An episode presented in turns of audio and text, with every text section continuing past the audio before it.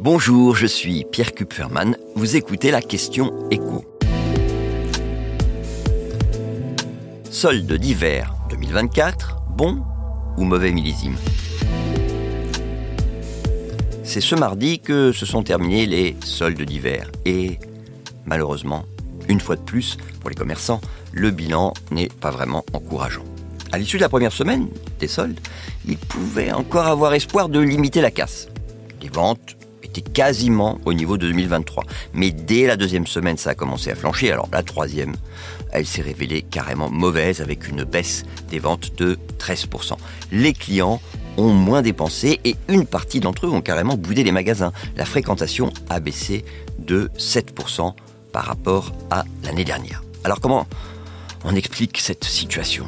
Bah Déjà, il y a la météo qui n'a pas joué en faveur des commerçants. Vous avez vu cet épisode de neige qui euh, n'a pas incité les consommateurs à faire du shopping. Et puis, juste après, des températures qui ont remonté bien au-dessus des normales et donc rendu d'une certaine façon moins urgent, moins impératif l'achat de vêtements chauds neufs. Vous avez aussi euh, ce qu'on répète depuis des années maintenant, c'est que les promos qui précèdent les soldes, notamment le, Black Friday, bah, ça réduit l'intérêt euh, de ce rendez-vous annuel hivernal de ces soldes.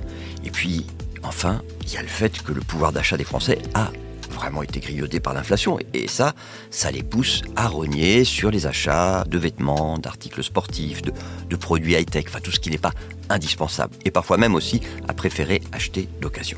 Enfin, tout ça est inquiétant pour l'avenir des commerces. 2024 débute en effet sur une note négative, alors même que les ventes sur l'ensemble de l'année 2023 avaient déjà baissé de façon sensible, avec un type d'enseigne, de marque dans l'habillement qui est particulièrement touché. Ce sont celles qui situent dans ce qu'on appelle le milieu de gamme, c'est-à-dire entre les marques euh, discount, les enseignes qui proposent les prix les plus bas, et les griffes de luxe.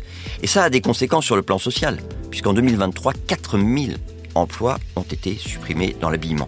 Alors sur 220 000, ça reste relativement modeste, mais cette purge, elle devrait se poursuivre cette année.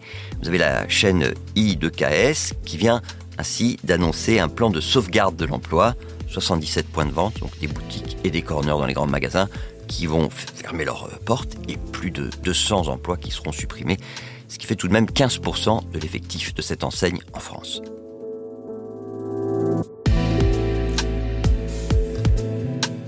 Merci d'avoir écouté la question écho, le podcast quotidien pour euh, répondre à toutes les questions que vous vous posez sur l'actualité Abonnez-vous sur votre plateforme d'écoute pour ne rien manquer et si cet épisode vous a plu, n'hésitez pas à laisser une note et un commentaire. À bientôt.